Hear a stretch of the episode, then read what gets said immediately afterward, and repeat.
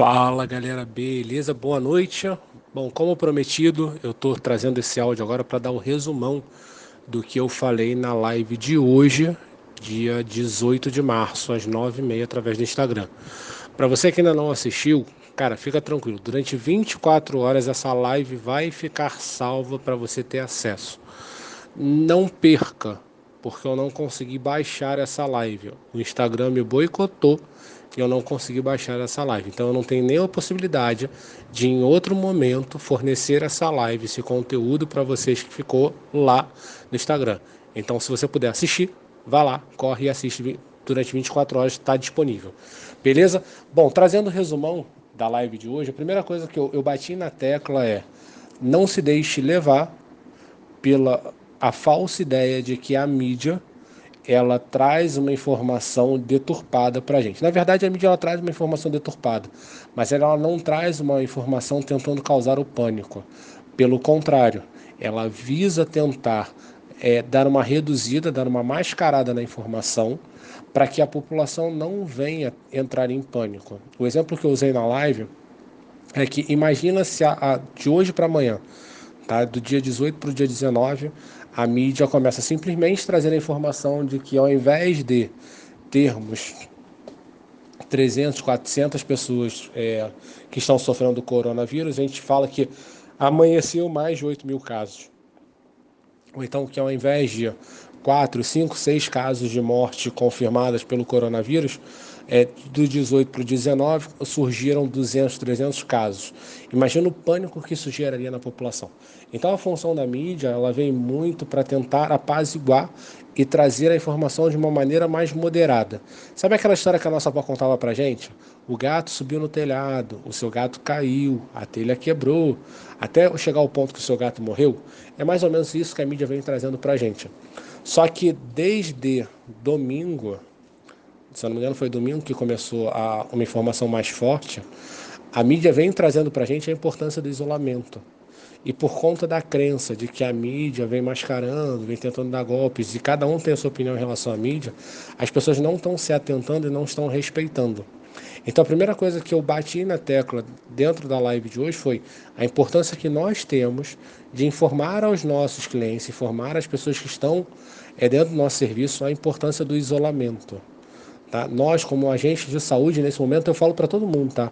Fisioterapeuta, profissionais de educação física, terapeutas ocupacionais, caso tenha alguma pessoa de outra área, por exemplo, tem um amigo meu que está aqui que ele é TI, todos, todos que estão envolvidos dentro de um estúdio de pilares, dentro de uma clínica, dentro de um consultório, dentro de uma academia, vão colocar todo mundo como agente de saúde, porque a gente tem um serviço, tem uma atividade que visa entregar saúde para as pessoas.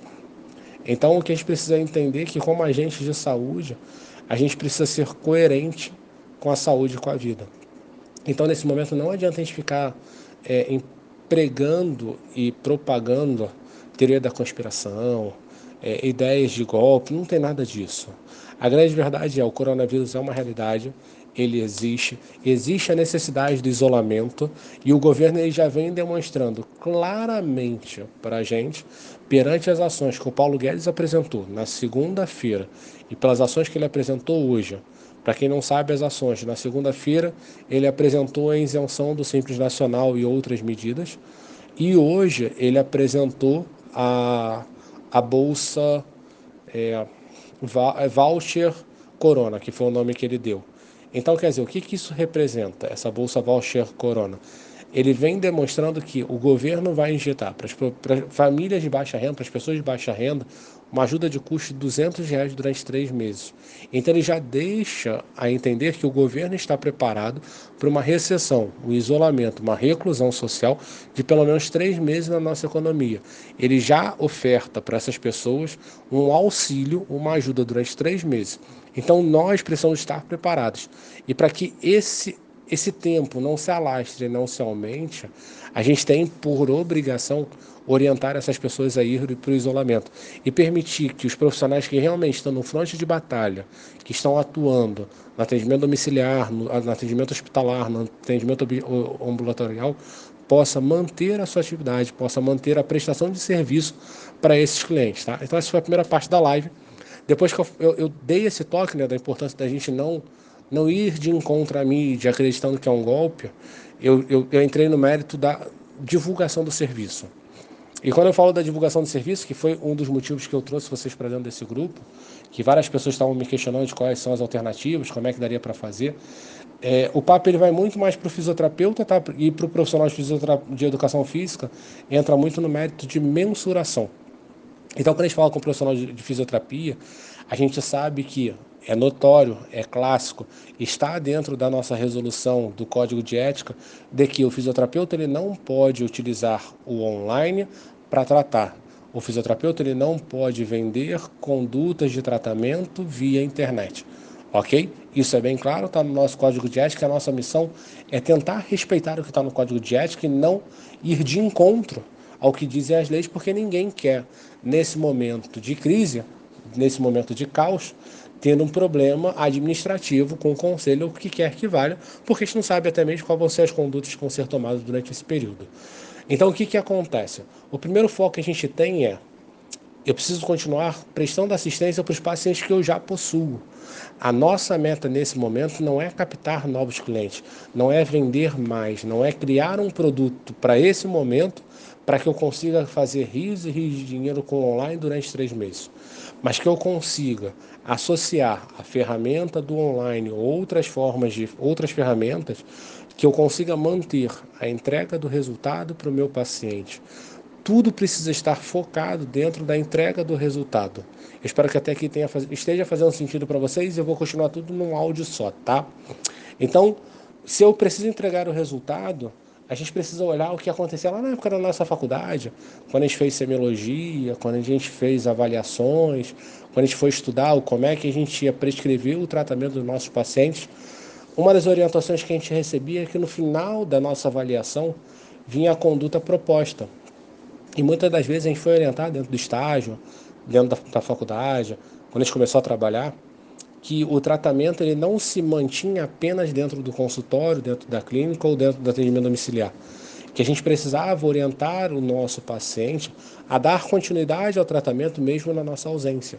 Que nós precisávamos de fazer uma prescrição para esse paciente de uma continuação da conduta que a gente estava exercendo. Então é isso que a gente vai precisar fazer nesse momento. Se a gente tem a ciência que o nosso paciente, que o nosso cliente que a pessoa que a gente está prestando assistência vai ficar ausente do nosso consultório, da nossa clínica, do nosso estúdio, ou muitas das vezes a gente vai se afastar do atendimento domiciliar desse paciente, a gente precisa deixar prescrito uma conduta para o período de isolamento. A gente já conhece o paciente, a gente já sabe as necessidades. Entendam, isso aqui não é uma alternativa apenas para a gente continuar recebendo dinheiro do nosso paciente. Isso é uma alternativa para que a gente continue entregando o resultado prometido no momento que eu avalio o paciente, nesse momento de isolamento. Então, eu tenho a conduta, eu tenho a prescrição da conduta, e a partir dessa prescrição da conduta, eu vou fazer o acompanhamento do meu paciente. Então, eu vou determinar se eu vou encontrar esse paciente uma, duas, três vezes na semana, via internet, via telefone, via mensagem de WhatsApp. Eu preciso manter o meu contato com esse paciente para demonstrar o acolhimento, para demonstrar o meu interesse perante a prescrição que eu passei para ele, para deixar bem claro que eu passei a prescrição, eu estou acompanhando para ver se primeiro ele está fazendo certo, segundo se ele está tendo resultado, e terceiro se existe alguma coisa no, no meio do caminho que ele está sentindo dificuldade. Então a minha intenção do meu contato não é dar aula, a minha intenção com o contato não é tratar, é acompanhar é prestar essa assistência de acolhimento nesse momento de afastamento, de distanciamento que ele tem na minha empresa, no meu espaço. Faz sentido para vocês essa, essa ideia? Tem, tem lógica esse pensamento de prescrevo e acompanho?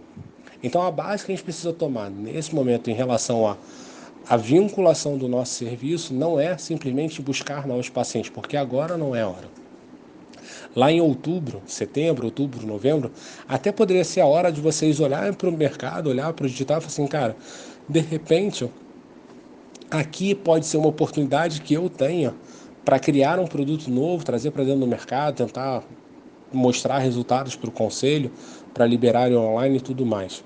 Mas agora não é esse o nosso foco.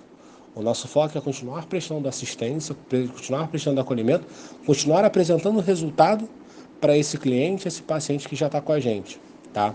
Beleza, Felipe, você está falando do pessoal da fisioterapia porque existe a resolução que proíbe e aparentemente você encontrou um caminho para que essa pessoa faça atendimento online, estando né, em momentos de reclusão. E o que, que isso importa para quem é da educação física? É, uma das grandes vantagens que a gente tem é, é que contra dados não há argumentos. É uma coisa que eu falo muito, principalmente quando a gente fala sobre gestão financeira. E o meu foco com vocês é organizar a empresa e mostrar para vocês que tudo que vocês fazem dentro do negócio de vocês precisa permear a partir de dados. Vocês precisam gerar métricas sobre tudo aquilo que vocês fazem. Então a galera de educação física consegue manter o mesmo princípio de entregar uma, uma pré-conduta para o cliente para verificar se a partir dessa pré-conduta quais são os resultados que você está alcançando. Se ganhou flexibilidade, se perdeu massa, se ganhou músculo.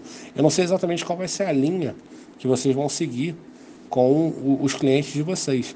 Mas o mais importante é pré-defina o que vocês vão entregar para eles, pré-defina o treino, pré-defina a aula, pré-defina a entrega de, de serviço para eles nesse momento, para que depois vocês possam fazer a métrica do que foi realizado, para que depois vocês possam verificar quais foram os resultados que vocês conseguiram levantar a partir desse serviço que vocês prestaram. Porque tudo é baseado em resultados. Os resultados a gente só consegue medir a partir dos marcadores que nós iremos criar ao longo do caminho. Então, tanto para fisioterapia, quanto para educação física, como para qualquer área que vai entrar no novo mercado e entrar no digital para muitos é uma novidade, não façam só por fazer, não entreguem só por entregar. Entendam, façam isso com o foco no resultado, com o objetivo de ter métricas que validem as atividades que vocês estão exercendo. Porque hoje, muito do que acontece dentro do, do Crefito, e não adianta gente querer criticar e condenar o, o conselho, são leis antigas. É, se a gente for olhar a, a, a modificação da lei do Código de Ética, é de 2013. E já, já passou a ser uma coisa antiga, a gente está falando de sete anos atrás. Sete anos atrás, o efeito da internet não era como hoje. Sete anos atrás, a gente estava falando de início de Facebook, final de Orkut. Muitos antes usavam Messenger para se comunicar, não utilizavam WhatsApp, nem sonhava em ter Telegram. Instagram, então, nem passava na cabeça. Então, a gente precisa entender que é outro momento. E para que a gente consiga realmente é, ter essa ferramenta na nossa mão para facilitar o nosso serviço, a gente precisa validar. A gente precisa apresentar resultados, porque contra dados não há argumentos. Se a gente começa a entregar para o COFITO, se a gente começa a apresentar para o CONFEF, que é uma atividade que traz resultado, que vale a pena trazer para próximo deles, que vale a pena trazer para próximo da nossa atividade, eu não tenho a menor dúvida que a gente lá na frente, 2025, 2026, isso passa a ser uma ferramenta dentro do, do nosso hall de serviços. Tá? Eu sei que há pelo menos uns dois ou três anos os médicos vêm brigando junto ao CRM para que eles consigam ter a autorização e a liberdade de prestar o serviço deles, as consultas dele, de forma online. Eles já começaram a entender que eles conseguem, em determinadas situações, não são todas, mas em determinadas situações, fazer o acompanhamento do paciente pela internet. Isso é uma evolução. E a gente consegue chegar nessa evolução se nós, nesse momento de reclusão que nós estaremos, nós começarmos a gerar uma ferramenta que nos traga resultado, que seja permitido trazer métricas e depois disso tudo, da gente ter essa métrica e tudo mais, a gente possa fazer a validação. Beleza? Tá? Esse foi o conteúdo, essa foi a base do que eu debati hoje na live. Eu espero que vocês tenham gostado. O áudio até que ficou menor do que eu esperava, eu pensei que o áudio fosse ficar maior. É um prazer enorme contar com vocês aqui, tá? escutem, absorvam. Eu não sei se vocês vão estar de manhã, se vocês vão escutar à noite. O grupo vai ficar fechado, eu reabro o grupo às 8 horas da manhã e vai ser um prazer enorme conversar com vocês sobre esse e outros assuntos relacionados à organização da empresa de vocês. Forte abraço, beijo no coração e vamos que vamos, porque amanhã a live será sobre contratação. O que fazer em meio ao coronavírus com os nossos funcionários que são de carteira assinada, e com os funcionários que infelizmente ainda são por porcentagem. Beijos e fui!